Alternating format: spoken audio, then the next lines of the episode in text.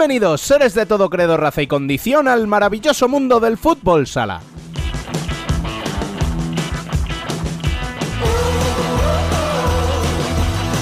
Terminó la temporada 2021 y lo hizo sin sorpresa final. Es el momento de darle al Barça la enhorabuena por el merecido título de liga, conquistado desde el punto de penalti ante un Levante Unión Deportiva que lo peleó y se merece también nuestro reconocimiento. Han sido nueve meses intensos tras los que toca hacer una pausa, pero antes os debíamos un último debate con nuestros amigos y compañeros para analizar lo que pasó en la final y mirar, aunque sea de refilón, hacia el futuro, antes de cerrar con una columna distinta y emotiva que no deberíais perderos.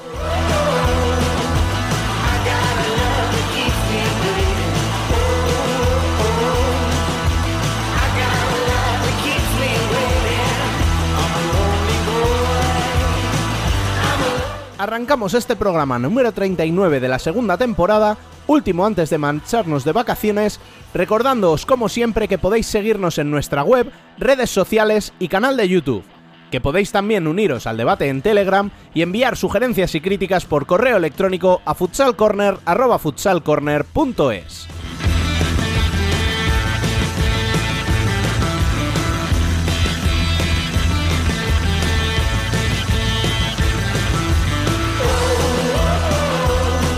Os habla, por última vez antes de cogerse unas merecidas vacaciones, Rubén Robles. Sed todos bienvenidos a Futsal Corner, una visión global del fútbol sala.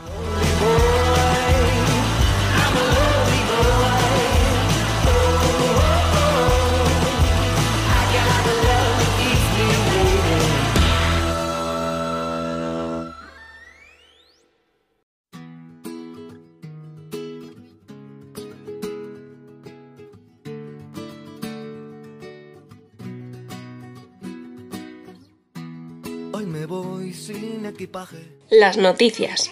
Me he perdido tantas veces en el viaje. No contestaré mensajes. Y hace tiempo que me hace falta el coraje.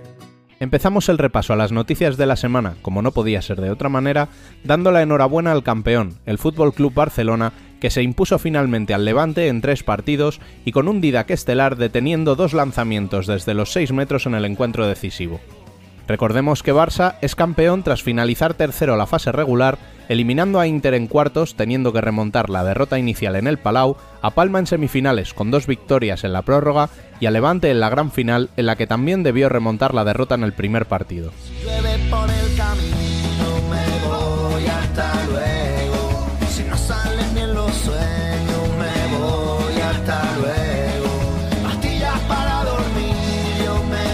Levante Unión Deportiva, de la mano de Diego Ríos, disputará por primera vez en su historia la Champions y serán el quinto equipo español en disputar la competición en los 20 años de historia de la misma.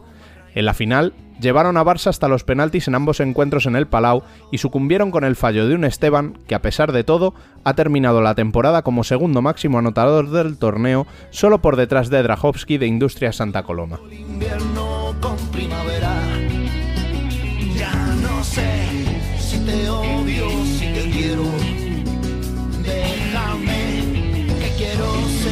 Fuera del 40 por 20, las noticias las ocupan los fichajes y salidas de jugadores emblemáticos como Miguelín, que cambia el Pozo por Córdoba, o Pola, que abandona Movistar Inter. Ambos lo hacen tras una década defendiendo un mismo escudo.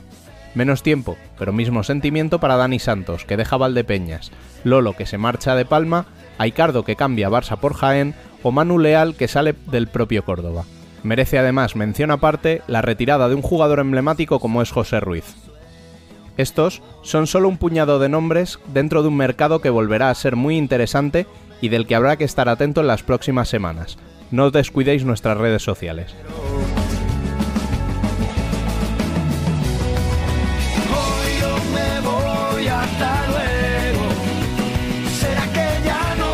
Y a pesar de las vacaciones que vamos a cogernos de por medio, tenemos un ojo puesto ya en la temporada 21-22 que comenzará oficialmente el 12 de septiembre con la disputa del Mundial de Lituania, aplazado del año anterior y que retrasa el inicio de la primera división al fin de semana del 9 de octubre.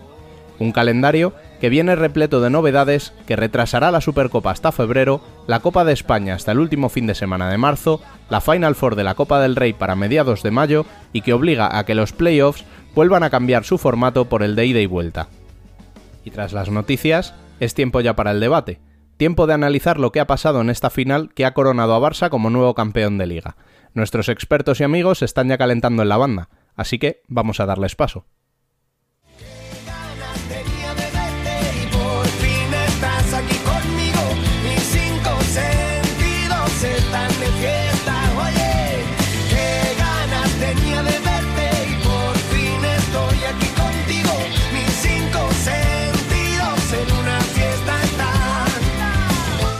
Debate.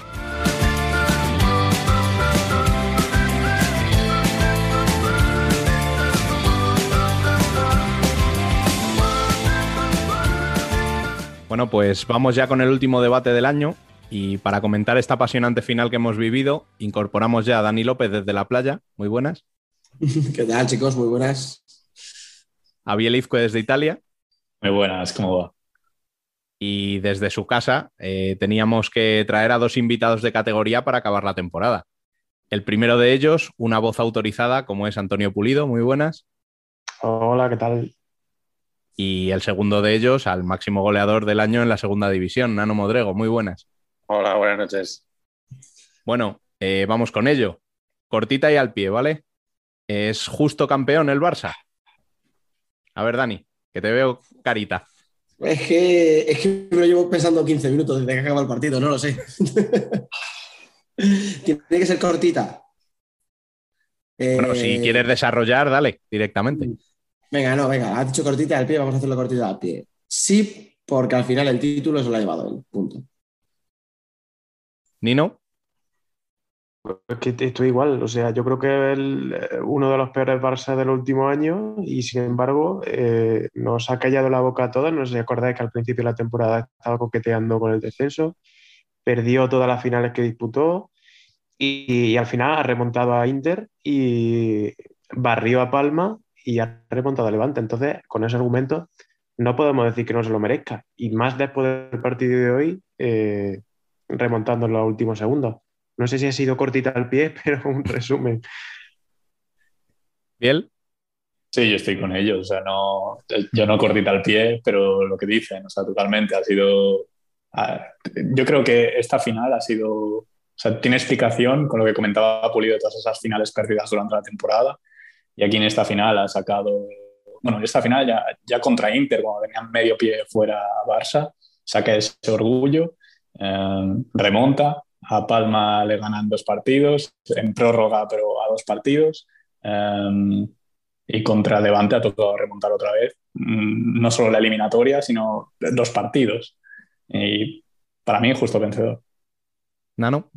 Sí, sí, yo estoy de acuerdo. Para mí es justo vencedor porque al final que gana la liga eh, es, es porque hace méritos para ello. Y, y como bien habéis dicho todos, que no quiero repetirme, pues ha ganado sus eliminatorias a todos. Si fuese a un partido único en, en estilo Copa, pues a lo mejor podría decir que no, porque por el juego, pero cuando son unos playoffs a, a X partidos, pues sí, para mí sí. Bueno, pues Mira, si estáis todos de acuerdo, que puedo cambiar mi respuesta y decir que no. Argumenta tu respuesta. a ello vamos, a ello vamos.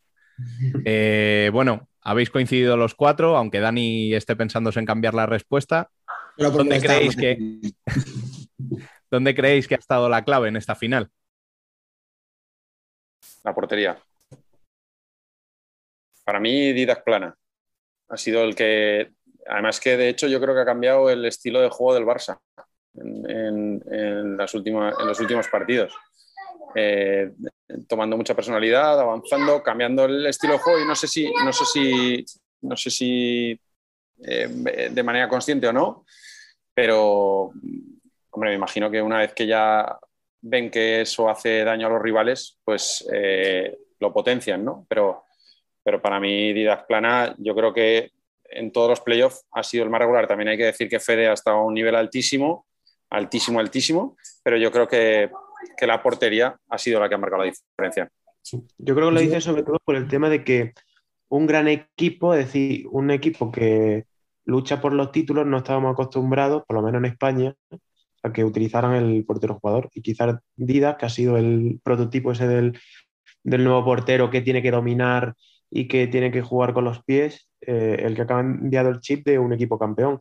Porque lo estamos viendo, pues no sé, en el Sporting o en el Benfica o en el Kairat, que son equipos campeones a base de, de portero jugador también, o que incluyen el portero jugador en su arma.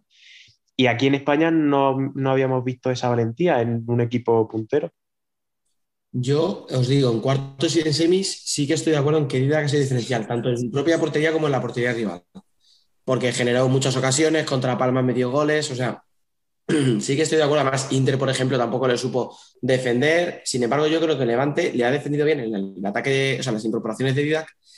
Y en cuanto a nivel de la portería, creo que hemos visto en la final a los dos mejores porteros de la liga. O sea, Didac a lo mejor no empezó tan bien, es verdad, como Barça empezó muy mal y arrastraba muchos problemas en defensa y tal, eh, pues entendemos que también Didac al final tenía muchas ocasiones en las que estaba un poco vendido, ¿no? Pero yo en la final, eh, bueno, en todos los playoffs, Didac ha estado excelente en portería, pero a Fede le he visto por lo menos al mismo nivel. Y yo creo que lo que no le ha fallado a Barça es lo que sí le ha fallado a Levante, que es un poco el coco. Porque después de ganar el primer partido por penaltis, cuando ya en teoría ¿no? Tienes la ventaja de que estás a, un solo partido de ganar la liga.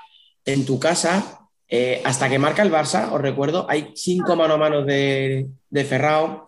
Diego hace lo que quiere con el partido. Mm, hoy, por ejemplo, otra vez Levante no es capaz de mantener la ventaja dos veces a falta de 45 segundos, 44. O sea, yo creo que ha sido un poco el factor psicológico lo que ha sido clave. Barça al final es muy redundante lo que voy a decir, pero siempre se habla ¿no? de que los jugadores que están en Barça, en un Inter, eh, están acostumbrados a jugar muchas finales, a situaciones de estrés, y yo creo que se ha visto. O sea, Barça ha sido capaz de sobreponerse dos veces con tíos como Marcenio, Daniel, Aicardo, o sea, gente que se las sabe todas, y a Levante es lo que le ha fallado. O sea, ha sido incapaz de mantener dos veces la ventaja, no ha aprovechado una superioridad. O sea, yo creo que ha sido un poco el tema psicológico lo que le ha faltado a Levante. Por eso nos puede hablar mejor Nano, que ha vivido situaciones de ese, mm, en esos momentos. Si verdaderamente un jugador en, esa tensión le flojean las piernas, me imagino también que dependerá del jugador, pero claro, a lo mejor también de la experiencia. Sí, sí, totalmente. Cuando tú estás habituado a esas situaciones de estrés, eh, pues eh, estás más calmado por experiencias anteriores o, no es que estés más calmado, no, no te tiembla tanto la pierna o, las decisiones no son tan precipitadas como a lo mejor eh, aquellos jugadores que, sí que es su primera vez o que eh, ha sido muy pocos partidos los que han jugado de ese estilo, con esa presión, con esa... con ese que, fallas un pase y, hemos visto el final de... Yo es que ya no voy al hecho de, eh, de la situación de portero-jugador. Yo creo que, que, Levante no ha sabido jugar en ataque eh, desde que han faltado 6-7 minutos de la segunda parte. Es que no han tenido el balón nada. Es que eh, tú cuando no tienes el balón nada, nada contra un Barça durante 7 minutos que está todo el rato atacando, atacando, atacando, atacando, es que al final alguna te va a caer. Y, ha sido faltando 44 segundos. también ha habido una de un palo de, de Ferrao, pero que era un poco de rebote. Eh, es que no puedes darle el balón al Barça durante ocho minutos y estar defendiendo todo el rato. Es que al final, eh, pues bueno, al final alguna te van a marcar. Entonces, eh, yo creo que sí, que ha pesado a determinados jugadores, a otros no, pero también te pones a analizar jugadores de, de Levante y esta Restia, que ha jugado campeonatos de final del mundo, Ribillos, que ha jugado finales también de liga. Eh, quizás Esteban, eh, de los que menos han estado, porque sí que estuvo en aquel Barça, pero, pero de manera testimonial y no ha estado jugando demasiado. Rubi, eh, pero Rullet también tiene experiencia, aunque tampoco de manera muy importante. En plantilla sí, pero con minutos en, momentos clave a lo mejor es donde no. Pero claro, tú miras lo que hay enfrente claro, es que Esquerdiña, todas las finales que ha jugado, Ferrao, todas las finales que ha jugado, Marcenio, todo lo que lleva encima de sus piernas, que fíjate, eh, Mateus, que es que fíjate el, quinteto, que, la calma que tenía Diego, es que fíjate el quinteto que había, es que era Ferrao, Diego, Daniel, Daniel, igual, Daniel, es que pones una balanza a la experiencia y claro, es que tú veías el portero jugador del Barça y lo hacían, no se precipitaban, jugaban con el marcador y con el tiempo. O sea, no, no querían meter el segundo gol antes del primero. O sea, ellos iban madurando y decían, bueno, necesitamos un gol para llevarlo a la prórroga y ya está. Y, y eso se nota, eso se nota en los equipos. Ellos tienen la suerte, o sea, bueno, la suerte, la han pagado evidentemente el Barça, de que tienen dos jugadores que apenas cuentan, o al menos esta, en este partido apenas han contado, que han sido Joselito y Mateus, y, luego lo ha utilizado los dos en el portero jugador, aunque luego han cambiado a Joselito por Mateus, pero quiero decir, son dos jugadores muy buenos que serían titulares en cualquier otro equipo y, tienen esa posibilidad de que, oye, cuando llega el portero jugador, seguro que ellos tienen los automatismos también eh, aprendidos que, que lo utilizan para, para lo que ha pasado al final, que ha sido eh, empatar con el portero jugador. y que es muy llamativo. Yo, por lo menos, yo no me escondo. Cuando vas a defender la inferioridad, saca a Chimbiña, que yo digo, ¿qué haces sacando a Chimbiña en esa situación de riesgo con uno menos? Bueno, pues Chimbiña ha defendido en primera línea muy bien. Mateus sale totalmente frío porque había jugado nada, unos minutines en la primera parte, pero muy, muy poco tiempo, y mete gol. O sea, que al final, eh, las cosas como son, o sea, igual que le damos a Andreu, pues ahí ha visto cosas que desde fuera, por lo menos a mí, me parecían un poco incomprensibles, pero que le han funcionado. Eh, O sea, se- que- se me ha hecho raro que Diego no modificase el ataque de, de superioridad y en vez de ponerse abiertos, porque estaban constantemente incidiendo en, el- en, en 2-2, en colocarse 2-2. Y la- los cuatro o cinco primeros ataques es que se han ahogado hasta que ya empezaba a aparecer eh, de pívot, ha empezado a aparecer, eh, no sé si o eh, Galo o no recuerdo quién aparecía de pívot y luego descargaba Mm. se me ha hecho raro que no se hubieran puesto 1, 2, 1 y el, y el pivot apareciendo hacia el lado fuerte, ¿no? Por decirlo de alguna manera. Se me, se me ha hecho raro, ¿eh? Se me ha hecho raro que ahí Diego no reaccionara. Mm. Yo creo que ahí le falta un poco valentía también para, para buscar el 2-0, que yo creo que no, te- no hubiera sido definitivo probablemente, pero, pero hubiera sido un golpe muy, muy importante, yo creo. No sé si habéis entendido también lo que ha querido hacer eh, Diego Ríos, eh, ganando y sacando al portero jugador. No sé si, es- si creéis que ha sido el factor psicológico, pero creo que se le ha vuelto en contra al Levante, porque en una de esas jugadas, que es lo que hemos estado hablando, Didac no es un portero de juego de 5, es que Didac si tiene la oportunidad te mata. Y hay una oportunidad en la que acoge un rechace y ha dado al larguero, si no me equivoco, o ha dado a la Mm. escuadra, que llegaba a Fede. O sea que en el cambio de portero de Rubio por Fede no llega a Fede. Y ahí se ha librado también y creo que ha sido ese momento en el que ha dicho Diego Ríos, oye, vale, nos estamos pasando, vamos, vamos a, a quitar al portero jugador porque en uno de estos no nos mata. Es que era una situación de muchísimo, de muchísimo riesgo porque tenía al portero jugador en el centro que, que tenía que aparecer ahí entre líneas, jugarte un pase por, en- por medio, eh, que era complicado, ¿eh? O sea, era complicado jugarse ese pase para cualquier jugador, porque ese pase, ostras, que te la cortan y no tienes al, al portero, no lo tienes en portería, es que era... Ha sido, sí que es cierto que además han sido, no han sido uno ni dos ataques, han sido tres o cuatro ataques que pff, ha habido una de Tolra que, que casi se la cortan, que luego, porque a Escardiña se le ha ido un poco el balón fuera- casi fuera de banda, no ha llegado a finalizar, pero, pero es que también Diego en estas situaciones no tiene la experiencia que a lo mejor puede tener Andreu, o sea, es que eso se nota también. Y Y ha habido una incluso que, que ha acabado con la expulsión de Andrés Coello, eh, que, que la ha seguido bien de chiripa, porque que habían perdido el balón.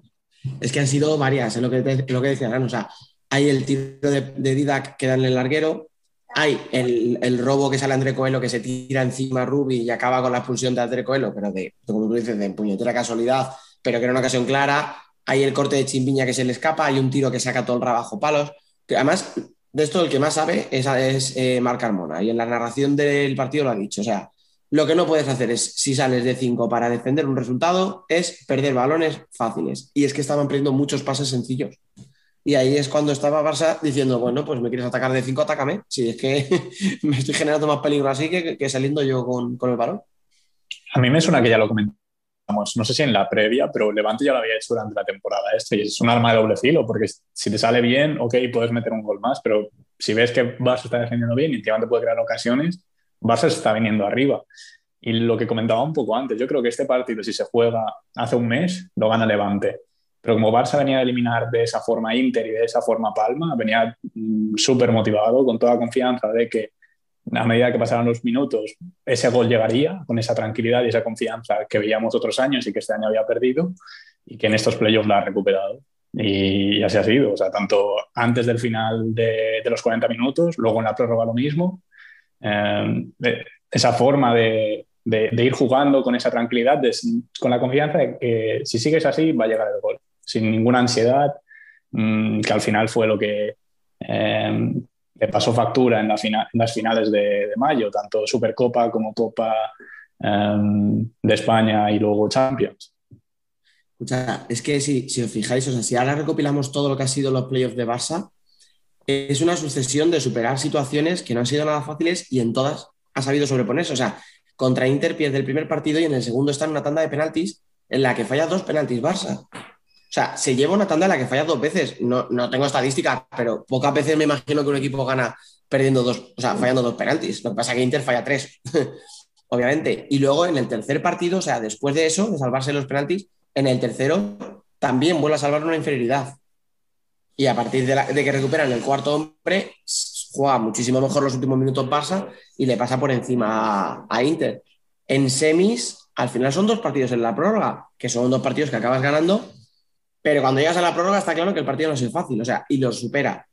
Y ahora en la final ha vuelto a superar una derrota en el primer partido y un segundo partido que tampoco había sido eh, claro, claro para, para Barça, porque sí, tenía varios, tuvo varios manos a manos, tuvo muchas ocasiones, pero realmente mmm, otro equipo hubiera pensado, joder, lo que estoy fallando, ya verás tú como la próxima van y me meten. Y sin embargo, se sobrepone. Y ahora en la final, o, o sea, en el tercero, otra vez te vuelves a sobreponer a una inferioridad. O sea, es una sucesión. Entonces, Dani, eh, sigues pensando que se lo merecen, ¿no?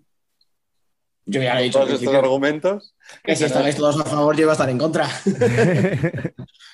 Pero con todo, la, con todo lo, a lo que se han sobrepuesto, Escucha, si quieres, por decirlo con la palabra, una palabra de moda, resiliencia. Eso es, resiliencia. Yo creo que al final. Gente, yo creo que poca ¿Eh? gente eh, pensaba eh, que, que, el Barça iba a ganar. Yo creo que muchos los teníamos sentenciados. Nos agarrábamos un poco al tema de que son muy buenos técnicamente, individuales y individualidades y demás, pero creo que realmente pocos pensaban que, que podía ganar esta liga. A ver, que, que se lo han merecido ganar, vale, todos estamos de acuerdo el cómo es, es, lo que, si entramos ahí ya, ahí, ahí es otro melón, ¿no? Eh, uh -huh. El cómo, el, el, estilo de juego y tal, pero, pero el mérito que tienen es la leche, porque al final, eh, dentro de 6, 7 años, eh, sí, dirás tal, pero Andreu Plaza ganó esta liga, ganó esto, ganó esto, ganó esto y ganó esto. Eh, ¿Cómo o de qué manera? Eso, pues bueno, es discutible. Y unos lo verán de una manera y otros lo verán de otra. Lo que sí que está claro es que lo que viene ahora va a ser completamente diferente a lo que había, ¿eh? completamente diferente. O sea, lo que va a llegar ahora como entrenador es diametralmente opuesto. O sea, diametral, o sea y les va a costar. Les va a costar. Y bien a lo sabes tú.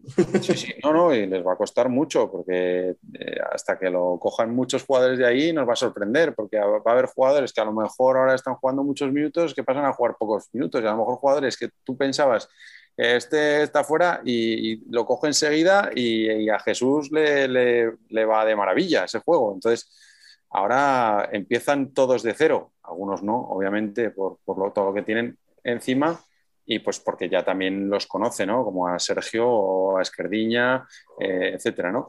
Pero bueno, ya veremos. Ser, mí... ¿Tú crees que va a haber más cambio para el Barça que para Jesús Velasco. Lo digo sobre todo por el tema de, del pívot, ¿no? Porque... Estaba yo pensando en eso, que Velasco es muy Y del portero. Sí, pero, pero Velasco también se adaptó con Cardinal, ¿eh? Y se, se adaptó con Elisandro también, ¿eh? A jugar de pivot, pivot. O sea, él también se adaptó. Él tenía una manera de jugar cuando estaba Lisandro y cuando estaba Cardinal, y luego tenía otra manera de jugar cuando no estaban ellos. O sea, que, también es cierto que en ese aspecto, eh, yo me acuerdo que, el, año que llega Cardinal, eh, al principio Jesús eh, es que ni contaba con él y fue Cardinal que le dijo, tú ponme, ponme, si no te compito y no te tal, me echas. Y claro, lo puso, compitió en semifinales como, vamos, como un jabato en finales de Copa de Logroño contra el Barça, pero se pegó un partido de la leche, luego se pegó una final de la leche y a partir de ahí fue Jesús el que dijo, pues bueno, aquí tengo un jugador que tengo que explotar, voy a intentar a ver de qué manera puedo cambiar. Entonces, pues el juego ya no de cuatro, se hacía de tres y, se buscaba cardinal, ¿no? Entonces, eh, en ese aspecto, yo creo que Jesús es muy inteligente y va a aprovechar todos los mimbres que tiene y va, y va a explotarlos, obviamente. O sea, no, no, va a decir, no, este no me vale porque es pivot, no, no. Con Ferrao, pues lo que hará es eh, buscar jugadores que le filtren bien los pases, pero que no solo sea ese estilo de juego. ¿sabes? Eh, yo creo que lo que vamos a ver va a ser atractivo. ¿eh? Pero lo, iba a decir Rubén y, yo creo que son dos, dos claves. O sea, se tiene que adaptar los jugadores de Barça al juego que venga a proponer Velasco, pero también se tiene que adaptar Velasco a jugar con pivot, que a lo mejor es verdad que puede llegar a hacerlo porque lo ha hecho, y se tiene que adaptar al juego de Didac. Porque ahora mismo, por ejemplo, con lo que hemos visto de Didac, yo creo que nadie entendería que, que no salga, que no lo utilicen como un recurso habitual. Pero, o sea, una cosa puede ser que sea como recurso y la otra pasarlo como discurso constante, o sea... No, pero, tienes que cambiar tu método de entrenar, a lo mejor, ¿no? Tu forma de jugar, sabiendo que, estás o sea, que puedes desperdiciar a ese portero. Que no lo digo como algo negativo, ¿eh? lo digo como un reto. no, no, no. Para todos, para los jugadores adaptarse a Velasco, pero también Velasco decir, hostia, ¿qué, tengo que cambiar yo después de tantos años para, para potenciar lo que ofrece Didac en ataque? buscará situaciones puntuales, a lo mejor en salidas cercanas de banda, en las que Didac sí que pueda avanzar y demás, pero no creo que se base tanto el juego de ataque en, Didac. ¿eh? Creo, luego a lo mejor no sorprende. Pero, pero bueno, también son más herramientas para él que, antes pues, con Jesús Herrero a lo mejor no tenía, eh, o con Alex. Eh, pues a lo mejor también él ya está pensando en maneras y, y, tiene más variedad de, juego. O sea que, que, vamos, los jugadores que hay en esa plantilla pues, eh, de cabeza van sobrados, sobradísimos todos. Entonces les costará menos coger el sistema que a muchos otros, pero, pero bueno, pues también podrán en momentos determinados, si a lo mejor el juego de 4 no está tan fluido, pues entonces que, se, juegue, con Didac, o si el juego de 3-1 con Ferrao pues no tal, pues, pues a lo mejor a Ferrao intenta integrarlo un poco de alguna manera, no estando tan fijo arriba y que caiga un poquitín más a banda y entonces así, no sé, no sé, yo creo que Jesús ya estará dándole vueltas y, vamos que tendrá, eh, vamos que tendrá soluciones segurísimo. Es un reto para él también. Total. Porque creo que en el Barça los jugadores son más, no sé si me puedo entender, son más fijos, es decir, que en otro equipo, porque eh, Diego y Diego y Ferrao, por ejemplo, yo creo que son indiscutibles ahora mismo en, el Barça. Mm, creo que con eso evidentemente tiene que jugar, que no son como otros equipos que a lo mejor te pueden ir cambiando las piezas. Va a llegar Pito. O sea, son tres gallos en un mismo corral que ya no es que esté obligado a darle minutos, pero eh, casi que sí. Entonces yo creo que ese también es el reto de Jesús Velasco, que saber encajar y llevar un vestuario eh, que tiene bastante en ese aspecto Jesús es increíble. ¿eh? O sea, en el mm. aspecto de gestión de grupo, eh, Jesús y de gestión de egos, en ese aspecto él es un fenómeno. O sea, pero de verdad, porque él, tiene un carácter muy fuerte, eh, tiene un carácter que, que aparte te puede gustar más o menos, pero te convence. Es que te convence. Te convence porque te da, hay problemas, te da la solución. busca el problema, te da una solución. Y es que es que te, lo clarifica todo y, jugadores como Diego a él eh, le, van a encantar porque él lo que quiere es jugadores que encaren, jugadores que encaren, que fijen a su defensor, que fijen a su defensor. Lo que van a tener que hacer los demás es saber moverse cuando, cuando Diego esté fijando. Eso es lo, más importante, que, eh, a, Ribillos, eh, bueno, nosotros hacíamos ejercicios simplemente de, finta para, para recibir el balón ya encarando al, al rival. entonces, eh, un jugador como Diego, que eso ya lo hace innato, pues eh, lo que va a obligar es a los demás a que se muevan para, para, que Diego pueda tener más opciones, no que solo tenga la opción del uno para uno y un cierre fijo, el ala y el pivot. No, no. Lo que va a obligar es que los demás se muevan sin balón cuando él está fijando, que es lo que hacía con Matías, que es lo que hacía con Ribillos, lo que hacía con Ricardiño, con batería eh, en, diferentes lados, ¿no? Pero, pero, pero es, lo que busca él es lo que busca él, jugadores que encaren, que fijen al defensor y, que, y eso, vamos, ya, te digo, eso lo va a aprovechar al 100%. Bueno, pues llevamos un ratito hablando del Barça, eh, vamos a hablar un poco sobre el futuro del Levante también. Eh, ¿Qué esperáis de ellos la próxima temporada? ¿Creéis que debe ser la de la confirmación de la buena temporada que han hecho esta? ¿O habría que tener paciencia con ellos? ¿Biel? Eh, un poco de cada cosa, hay que saber dónde está cada, o sea, cada club. Eh, pues no se pueden exigir cada año estas finales, ya lo hemos visto este año con Valdepeñas, que al final es presión añadida y que a lo mejor la afición eh, cree que esto va a ser la tónica de los próximos años y cada año decimos lo mismo, pero cada año la liga está más igualada y cada año es más complicado. Eh, no sé, no tengo en la cabeza qué cambios a nivel juego va a hacer, la incorporación de Hansa, pero bajas, no, la verdad que no tengo ni idea. Um, pero al final es un mismo bloque y la forma de trabajar de Diego, de Diego Ríos, tenemos que se tiene que esperar que sea un, un levante muy parecido a este y con ese um, con esa confianza o con esa forma de que ya están ya están todos los jugadores acoplados entonces debería ser un mejor levante aunque este ¿Habéis escuchado nada de bajas de allí? Yo alguna he escuchado. No, Marque, Esteban. Mm. Esteban, ¿no? Esteban Rusia, ¿no? Esteban Sí. a KPRF, Esteban que, que se retira, claro. Pero sí, poco pero más. nada más Eh, Arasa. ah bueno o sea no sé ni idea pero ¿Preguntas o afirmas? No, no, pregunto, pregunto, pregunto. No, no. Pregunto por, por el papel que ha tenido ahora al final y demás. No sé, y porque me imagino no sea un jugador barato y no sé, no sé. No sé, pregunto totalmente. Hombre, por, lo, por, minuto Jorge Santos podría ser también. Pero bueno. Antes había escuchado que si volvía a Zaragoza. Había escuchado yo. Sí, por eso, a ver. Es lo que dice bien. O sea, al final va a mantener el 80% de la plantilla y el 80% que importa, entre comillas, ¿vale? Entiéndaseme el que importa, que son los que están contando con minutos. O sea, no los, los dos o tres que se suelen quedar fuera de las rotaciones. Y van a mantener el bloque, van a mantener el entrenador, van a mantener un estilo. Eh, yo creo que hay que contar con ellos. Ahora, ¿hasta qué punto se le puede contar con ellos? O sea, quiero decir, ¿alguien se espera que Levante llegue otra vez a la final de liga? Hombre, pues vamos a ver cómo quedan las plantillas finalmente. Pero con Barça reforzándose con lo que hemos dicho, con Inter que no se le puede descartar, con lo que va a fichar el Pozo, que en teoría algún año tendrá que estar ahí. Cartagena. eh, y ganar. Cartagena, que también se está reforzando bien. O sea, Valdepeñas, que no se le puede rechazar, o sea, no se puede descartar nunca. Eh, Zaragoza no se está moviendo mal en el mercado. Y David Marín es un pedazo de entrenador. O sea, Alma, ya lo digo yo, Biel. ah, no no Lo he dicho, lo he dicho. no, coño.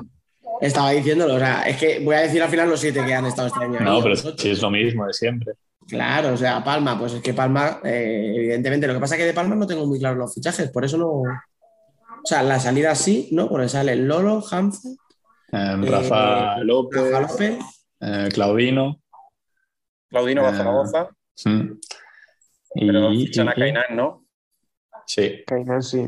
Ah, Kainan, bueno, Chaguiña y Mancuso. Eloy vuelve y Mancuso Pues ojito. Chaguiña Palma. Ujú. Ya estuvo Oye. Vadillo en Benicarlo. ¿Puedo, puedo preguntarte bien, sin maldad, que no se me enfade luego Vadillo, que le conozco. ¿Quiere cambiar el estilo? Porque mira qué jugadores salen y mira qué jugadores llegan. Ah, Mancuso, Cainán, eh, Eloy, o sea, no son expertos en defensa. Y se te van Rafa López, Lolo, Hanza, o sea, son- es un corte totalmente distinto, ¿eh? Lo digo en serio. Eh, no sé, no sé, no llevo el tiempo lejos de Somos, pero Vale, o sea, que sí que te lo ha dicho, pero no me lo quieres decir a mí, vale, ok. no, pues, ves, si luego decimos estas cosas, luego a mí se me dicen cosas feas por redes sociales, insinuando que soy la marioneta de X, que si soy, que si soy un panfleto, venga. Y no, no, juro, prometo, no, o sea, no me están viendo, pero prometo que nadie me ha dicho nada de cambios en, a nivel de estilo. Eh, Vale, pero a Pero no sé. priori, a priori, por lo, o sea, ya lo pregunto a todos, por, por el, por el tipo de perfil de jugador que entra y el que sale, ¿nos parece que sí que puede haber ahí un pequeño cambio? Lo bonito también es, es descubrirlo. Ya veremos. De- decirlo cuando pasa es muy fácil, ni no, tío. Lo que No, mola es pero decirlo ahora y meter la pata, que es lo que nos gusta. No, pero esas, o sea, yo me acuerdo cuando lo hablamos con Marcos que decía que, o sea, a posteriori que el fichaje de Vilela le sorprendió porque era muy anárquico y al final se le está, o sea, forma parte del equipo, pero además de forma importante se le ha asignado un rol que está cumpliendo, también con compromiso en defensa Y, o sea, el cuerpo técnico, o sea, que ahora, o sea, que a mí me da igual que digan que es que eres amigo de X, pero el trabajo es, es eh, no se le puede tachar nada. Mm, Igor llega en enero, eh, te mete 14 goles desde enero. Eso no, o sea, el jugador no tenía este protagonismo en Corinthians. Viene aquí a una liga nueva, un continente nuevo y te rinde de esa manera con 22 años. Eso es mérito tanto de la calidad de Igor como del trabajo del cuerpo técnico. Mm, con este cambio, o sea, con estos cambios que decís de que a lo mejor salen jugadores de un corte más defensivo y vienen cuatro eh, mucho más ofensivos o de un fútbol, un fútbol sala más alegre, eh, no sé qué va a haber ahí, pero obviamente se les va a exigir también compromiso en defensa, que al final es lo que ha fallado en los momentos importantes. Con Barça se pierde por eso. Y vuelve el hoy también, ¿eh? Sí, sí, sí, sí. Una cosa que me ha dicho Rubén que hablamos del Levante y que hacemos hablando del Palma. Lleva razón. Ha sido culpa mía, que yo me he puesto a nombrar equipos y nos hemos liado. Yo lo único del Levante que quiero decir es que tiene que hacer un fichaje, tiene que hacer fichajes buenos porque van a jugar a Europa. O sea, y, y aunque sea solo por el reclamo que eso suscita, eh, tiene que mejorar la plantilla. Se va que va un gente- jugador que ha metido 25 goles. Sí. Ujú. El problema es ese, que lo mismo que el año pasado le pasaba a Valdepeñas, que no sabía cuándo jugaría Champions. Levante lo ha sabido ahora en junio. Eh, la mayoría de contratos están cerrados, a no ser que pidan el favor al Levante como entidad de fútbol que les dé X para pagar alguna cláusula eh, interesante o importante, si no es muy complicado que consigan ese jugador top o diferencial para Champions. Mm. Y de todas formas, la diferencia yo mayor que le veo con, el- con Valdepeñas es que Valdepeñas, por, eh, por presupuesto y por plantilla, a lo mejor no aspiraba a los títulos. Puede llegar a dar una sorpresa en una copa, en una final de- como la del año pasado, o como en esta, que incluso se ha cargado al pozo y ha estado ahí también a punto de llegar. Pero Valdepeñas al final es un equipo que en teoría no tiene que pelear por los títulos. Es un equipo para estar entre los ocho primeros y punto. Y a partir de ahí todo lo que le venga, bienvenido es. Levante sí que es un equipo que está construido. El problema es que hay muchos equipos ahora mismo, o va a haber muchos equipos construidos para estar arriba. O sea, ¿Levante tiene que estar arriba? Sí, pero no es fácil. O sea, no le va a resultar fácil. A lo mejor en la liga regular, pues le va a valer para entrar en el top 8 sin, sin apuros, digamos. Pero cuando llegue una copa, cuando lleguen unos playoffs, lo va a tener muy difícil. Pero lo va a tener muy difícil como lo van a tener el resto. O sea, quiero decir, eh, no a siempre. una, una pregunta, que a lo mejor esto Nano también mm, me imagino que lo sabrá porque está más metido dentro de, de este mundo. Si un jugador eh, le ha llegado oferta, bueno, oferta o interés del Levante y ve que el Levante puede llegar a Europa, ¿cree que se puede esperar a ver si el Levante llega a Europa antes de fichar por Jimby, por ejemplo, por Cartagena? ¿Eso los Yo diría jugadores lo que sí. hacen? Esperar a ver. Es un factor, es un factor que se puede tener en cuenta, pero también es un riesgo, está claro. Es, En este caso ah, puede suceder con algún jugador. Digo, muchas porque veces también son sensaciones, ¿eh? Sensaciones y lo que te motive un proyecto más que otro en función de, bueno, si eh, tienes la opción de, de, de Europa, no Europa, de los jugadores que hay en tu posición en un equipo o en otro, es que uf, hay muchos condicionantes, ¿eh? El, el entrenador, hombre, obviamente aquí entre estos dos entrenadores tú quieres ser entrenado por cualquiera de los dos.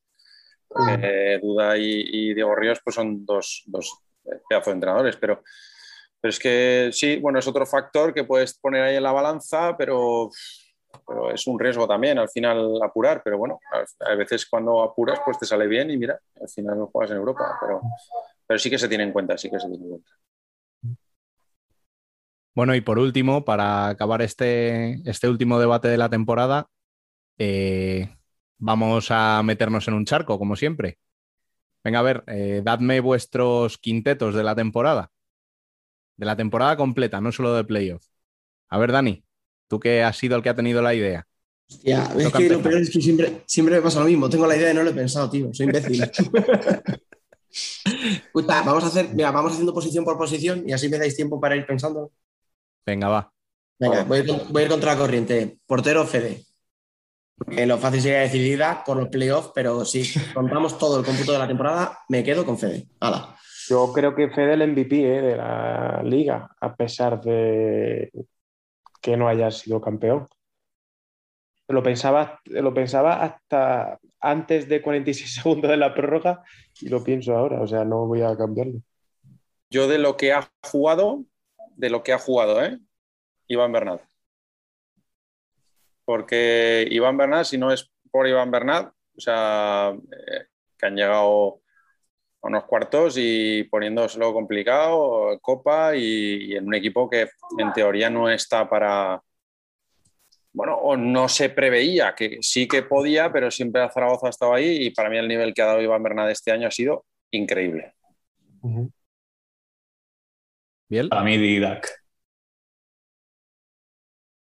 yo voy a ir con Didac también. Venga. Eh, en el cierre, en el mismo orden, venga, Dani. Venga, pues, pues ya que estoy en modo alternativo, raya. Creo que, aunque sea por todo lo que se le troleó durante los últimos años y lo que ha evolucionado, y que recordemos que cada vez que se ha enfrentado al Barça, si siempre decimos que Ferrao es el mejor jugador del mundo, mm, le ha secado. Con lo cual, no le, no le he dado altibajos ni un mente malo, así que me voy a quedar con él. Yo no sé. Yo por cómo lo he visto jugar últimamente, así te dejo tiempo para pensar, Nino. Eh, por cómo lo he visto jugar últimamente, que lo he visto Marcenio. Yo estaba pensando en Marcenio también. En Yo, o sea, por rendimiento en la final y en los playoffs lo hubiera dicho, pero es que durante la temporada no, no ha estado a ese nivel. ya. Ya, pero no vale decir que no, decirle que sí. Yo por cambiar, yo por cambiar voy a decir Poggi. Bien, Yo, a principio, o sea, antes de que lo dijera Dani, también pensaba en Raya. Sobre todo por esa progresión. O sea, si, si hubiera un premio al jugador más mejorado respecto al año pasado, seguro que sería él. pues yo me voy a ir a uno de los tuyos, Biel. Y ya era pedrada a mí el año pasado y los anteriores, pero voy a ir con Marlon. Me parece que ha sido importantísimo en el juego de Palma este año. Eh, las alas. Aquí Eh, necesito dos nombres. O sea que. Sí, sí, claro, claro. Pues aquí me lo complicáis, ¿eh? Porque tengo una clara, que sería Drahovski, contándole como ala, aunque Javi Rodríguez la ha utilizado en muchos tramos como pivot, pero bueno, él es ala y yo le cuento como ala. Y en la otra, pues que no sabría deciros, ¿eh? Porque no recuerdo ninguno que haya sido muy regular. Diego ha terminado muy bien, pero no ha hecho tampoco una temporada te ayudo, perfecta. Javi, Javi Alonso. Venga, mira, no, pero me voy al de al lado, a Eloy. Venga, Drahovski y Eloy. Bien, bien, bien tirado, esa pared. Es que creo que iba- yo iba a decir Eloy también porque es más vistoso. O sea, o sea, la temporada de Eloy Roja, Javier Alonso está muy bien, pero eh, como que ha hecho más ruido Eloy Roja. Eh, aunque haya jugado mejor, por ejemplo, Javier Alonso. No sé si me entendéis lo que quiero decir. Sí, sí, mucho mejor eh, Eloy, pero, o sea, Javi, pero te gusta más Eloy. Ha metido goles, es como su peso mm, era más vistoso de cara al espectador, que no sé de cara al equipo si ha sido así, pero de cara al espectador como que es más vistoso el Luis Roja. Pero eh, voy a elegir a Rubi, que creo que se lo merece, y tam- eh, porque creo que ha sido bastante importante en este levante. Y podría decir Catella, pero creo que se ha reducido al último tramo de la temporada, creo que no ha sido tan regular. Y, bueno, voy a, decir a Diego, venga, por tener un representante también de cada equipo de la final. Rubí Diego. Aunque no haya jugado mucho de ala, porque de pivot eh, creo que lo voy a tener claro, eh, eh, pondría a Esteban y a Javi Alonso. Aunque no Yo- ha jugado mucho de ala, que ha jugado más de pivot, aunque sin ser pivot, porque Esteban tampoco es pivot pivot, es un pivot con, es más ala pivot, eh, voy a poner a Esteban y a Javi Alonso. Pues yo voy a ir con Chillo y con Drajo. Son dos debilidades, así que esos dos van siempre. Y en el pivot, Eh, a mí me habéis sumado, ¿eh? ah, ¿no lo has dicho bien? Perdón. No. Sí, sí, dale, dale. Eh, Perdona. Eh, yo con Lolo, que creo que esta temporada ha hecho una de las mejores temporadas de su carrera. Me duele mucho que se vaya de Palma. Eh, y Eloy Rojas. Te das cuenta cómo cada uno tiene su estilo. Mira, nosotros bajamos a Drahovski, a, a Esteban, y tú, tú sacas a Lolo del cierre para ponerle nada. Así es que Es que luego dice. No es que sea Bueno, yo he, metido, yo he metido a un pivot de cierre, o sea, no. O a un cierre de pivot, depende. Y el- a mí la baja de Lolo se me hace rarísima, ¿eh? Eh, yo creo que es por cuestiones personales. Ostras, pero siendo como es con Vadillo, esa unión que tienen de, de toda la vida, porque, bueno, de hecho, estando yo en Benicarlo, con Vadillo, te estoy hablando de temporada 2003, 2004, Lolo vino, eh, que lo conocía Vadillo de allí de, de Andalucía, y, y trajo a Lolo y a... Joselito, ¿no? No, no, ¿quién era el otro? Ah, otro que tenía así otro nombre. No me acuerdo ahora. Otro chaval joven también que vinieron los dos a entrenar y estuvieron ahí entrenando con nosotros un par de meses. Y el máximo, máximo valedor toda la carrera de, de Lolo ha sido Vadillo. Y se me hace rarísimo, rarísimo que se vaya ¿no? O sea, chaval. además, cuando viene es cuando se retira Vadillo, es quien viene a ser su sustituto. Pero yo creo que es por, o sea, por lo que se han comentado tanto en la despedida, creo que parece por cuestiones personales. No sé si prefiere estar más cerca de la familia Mm. o, o qué, pero en teoría había eh, oferta de renovación eh, y había esa intención, pero al final no, sí, no ha sido así. Bueno, ahora sí, Pivot, ¿no? vamos al pivot. Venga, pues eh, claro, no voy a decir Ferrao, lo cual me deja sin, sin un solo tío del Barça, o sea, ha quedado campeón y no lo pongo a ninguno, lo siento, pero es que no, no creo que Ferrao, siempre hablamos de él como el pívot más dominante, pero no creo que haya sido decisivo.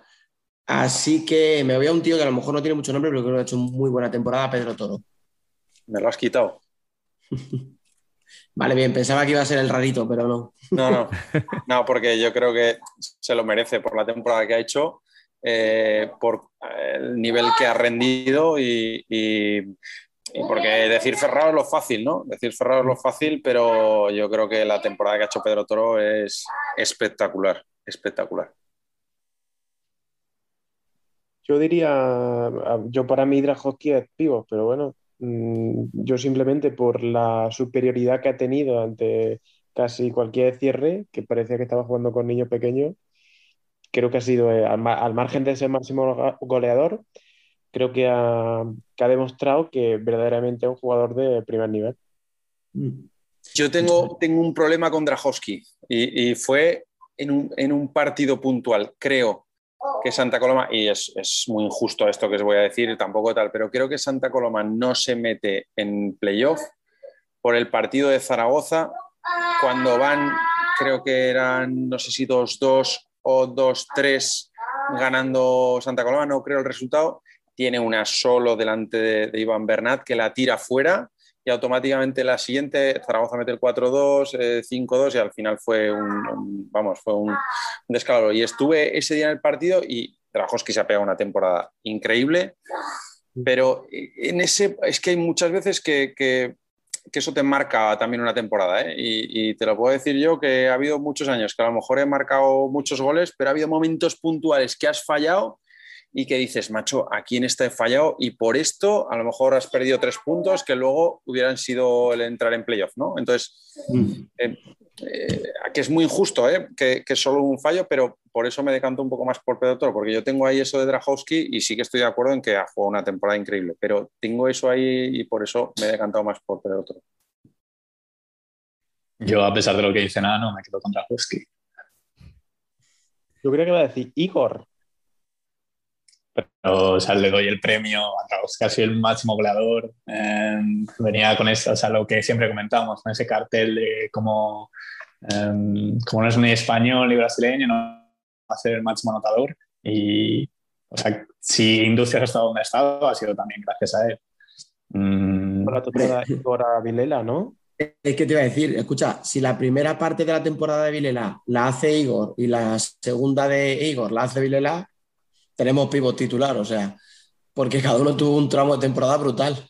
o sea, a Vilela le pesó mucho la lesión contra Inter nah, en sí, Copa sí. de España. No, no, a ver, Igor no estaba y Vilela estaba lesionado, o sea, no, no, no Sí, sí, sí, sí.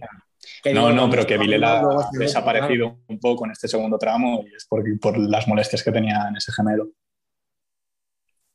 Bueno, y en mi caso, eh, me voy a ir a por el otro que ha jugado de pivote el Levante, que es Esteban. Ya vamos, ya, ya lo habéis dicho antes, pero vamos a decir, jugador revelación. Define revelación. Ha habido Es muchas este otro- año. Es que a mí el otro día me echaron, entre comillas, la bronca en las votaciones femeninas porque dimos como mejor revelación, o sea, como premio de revelación a una tía que debutaba en primera, pero claro, que venía de hacer 30 goles en Brasil el año pasado. Me dijeron, no, revelación tiene que ser alguien joven, porque esta tía era muy buena antes. Yo Pregunto. el concepto que tengo de revelación es un jugador que no está eh, contrastado, no sé cómo decirlo, que en- por ejemplo, si viene aquí Merlín y juega su primera temporada en España, no Claro. voy a decir que es, su, que es un jugador de revelación porque ya tiene una trayectoria que le avala. Entonces yo, por ejemplo, diría un jugador relativamente, relativamente joven que eh, ha sorprendido porque no se esperaba su, ese rendimiento y que coincida con sus primeros años en, en primera. ¿Vale? Por ejemplo, me dice Eric Pérez. Yo Eric Pérez no lo considero revelación porque ya había jugado en primera, había Mm. sentido en Santa Coloma, etcétera. Pues yo estaba pensando en Esteban, pero por lo que acabas de decir no me vale. Yo qué sé, Esteban No, Esteban ya había jugado con Peñíscola, eh, había estado llegado, o sea, había entrado en convocatorias con el Barça, pero yo creo que es el año que, que explota, digamos. Mira, Dani, voy a, voy a meter la, la cuñita y así solucionamos este tema un poco más rápido. Ya verás. Eh, yo lo que os pido a todos, a los cuatro que estáis aquí y a los oyentes que nos están escuchando, es que se vayan al, al formulario de Drive, que a la hora en la que estén escuchando esto ya estará colgado, y voten en los primeros premios a los mejores de la temporada de Futsal Corner. Yo creo que es la mejor manera que podemos tener de, de acabar la temporada eligiendo a los mejores jugadores, a los que nos ha parecido que son los mejores jugadores, ¿no? Habéis visto qué finito, ¿eh? ¿Cómo lo ha metido? A mí se me había venido un nombre a la cabeza, ¿eh? A ver, a ver. Y eh, un poco, a lo mejor no cumplo la norma que decía Nino, pero sí que creo que ha tenido unas temporadas, un, un rendimiento así, pero creo que esta temporada ha hecho así y es Nano de Valdepeñas. Mm. Mm. A mí me ha sorprendido increíble, o sea, increíble. Los playoffs que ha jugado y la temporada que ha jugado me ha parecido increíble, a un nivel altísimo. de mayor progresión, ¿no? Podemos decirle también. Sí, como decimos nosotros en el femenino, el, el premio al jugador más mejorado, ¿no? Quizá. Puede ser. Sí, la evolución que ha tenido. Además, pues mira, hablando de gente que juega fuera de su posición, o sea, haciendo de cierre, que no es lo suyo, que tiene más mérito. Pues sí. Entonces, ¿qué hacemos? ¿Lo decimos o no queremos condicionar? Yo he dicho Esteban, aunque a lo mejor no entre para ti en categoría, pero yo lo voy a decir. Que sí, que sí, que te lo acepto. Venga, Eh, vale. Bien, bueno, pues, Sí que voy a tirar un poquito para la tierra porque creo que tiene mucho mérito, que es el Antonio Pérez de Jaén, que creo que eh, no es solo un cierre contundente, quiero decir que también es un jugador que finaliza contraataque, que tiene buen golpeo, que al margen de que fue campeón con la sub-19 del Campeonato de Europa y demás, creo que es un jugador de, de bastante futuro y que lo están mimando mucho, mucho allí. Pues yo a mí Yo el nombre. aquí, Ah, dale, dale, Biel. o sea, yo aquí sí que tengo que decir Igor. O sea, con 22 años, eh, aunque a mí esto ya me empieza a doler, que los jugadores empiecen a tener mi edad. Eh, tranquilo, te acostumbras. pero bueno, tiene un año más que yo. Eh, creo que sí que es el juego de revelación de la temporada. Pues eh, yo aquí el nombre que me viene, quizá no haya disputado tantísimos minutos como alguno de los otros que estáis diciendo, pero es Jesús García. O sea, a mí me También. parece que la irrupción de Jesús García en Inter eh, es, vamos, viene a marcar el futuro de la portería. Entonces, yo me tiraría por ahí, pero no sé, quizá tendría que pensarlo un poco más. No, si los de Inter no pensáis, o sea, ya vais directo al...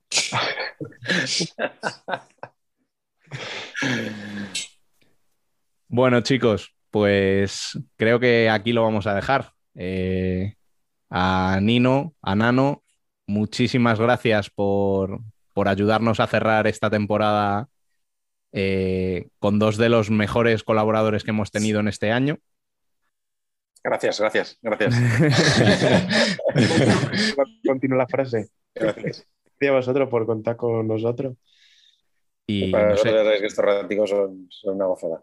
Sí, nos sí. seguimos escuchando el año que viene, ¿no? Correcto. Claro, sí. Eh, a ti, Dani, igual te despido ya hasta, hasta que nos veamos en octubre. A ver si. O, o cuando sea. A ver, a ver si se nos ocurre alguna cosita, alguna excusa para el. Pero sí, un, poco de, de verano no viene mal, ¿eh? De Rubén, porque a lo mejor en octubre no lo conoces, que va a parecer un conguito el tío. Eh, tienes que empezar, Rubén, tienes que empezar en septiembre. Que en septiembre empieza la segunda, macho. Nada. Yo, yo insistiré. no queráis tantas vacaciones, ¿eh? Parecemos maestros. El no- 9 de septiembre empieza, empieza segunda división y este año la segunda división, ojo. Joder. Y a ti, Biel, no sé si te escuchamos ahora en un ratito en la columna o. No, no. Eh, sigo, o sea, me tomo ya las vacaciones. Eh, yo no voy a ser maestro, pero ya que estamos aquí ante dos, eh, dos grandes de esto, eh, pues les tomo eh, la- esa- ese ejemplo para empezar ya mis vacaciones con la columna. Eh, y como estudiante aún me quedan un par de exámenes.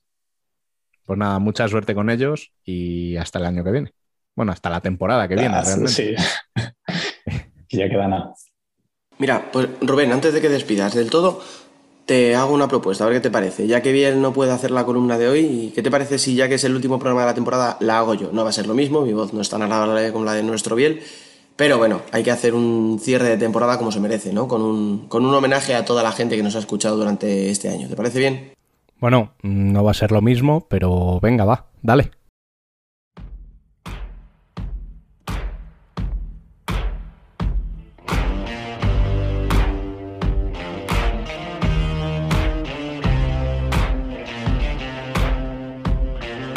La columna.